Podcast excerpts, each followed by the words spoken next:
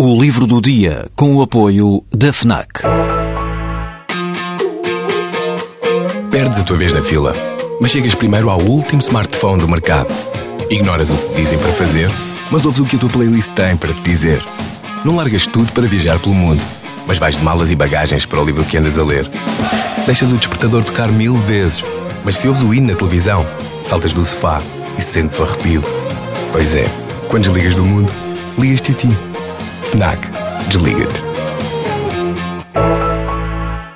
O escritor cubano Virgílio Pinheira viveu durante décadas condenado por parte do regime de Havana a um ostracismo que só viria a ser retificado recentemente, muito depois da sua morte em 1979.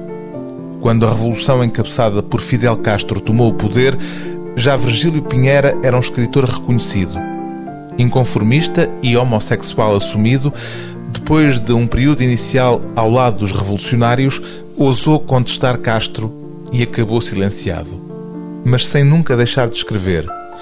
O Grande Baro e Outras Histórias, este livro que reúne quase três dezenas de contos do escritor, é a primeira obra de Virgílio Pinheira publicada em Portugal. O conto mais antigo, anterior à Revolução, é de 1944, ainda antes dos anos em que o escritor esteve exilado na Argentina.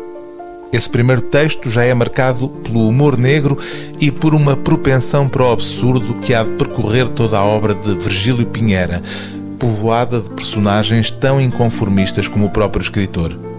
É o caso do narrador do brevíssimo conto intitulado Natação. Aprendi a nadar em seco. É mais proveitoso do que fazê-lo na água. Não há o medo de afundar, pois já se está no fundo e pela mesma razão já se está afogado de antemão. Também se evita que tenham de nos pescar à luz de um farol ou na deslumbrante claridade de um belo dia. Além do mais, a ausência de água evitará que fiquemos inchados. A princípio, os meus amigos criticaram esta decisão. Esquivavam-se aos meus olhares e soluçavam pelos cantos. Felizmente a crise passou. Agora sabem que me sinto bem a nadar em seco. Quando em quando mergulho as mãos no chão de mármore e ofereço-lhes um peixinho que apanho nas profundezas submarinas.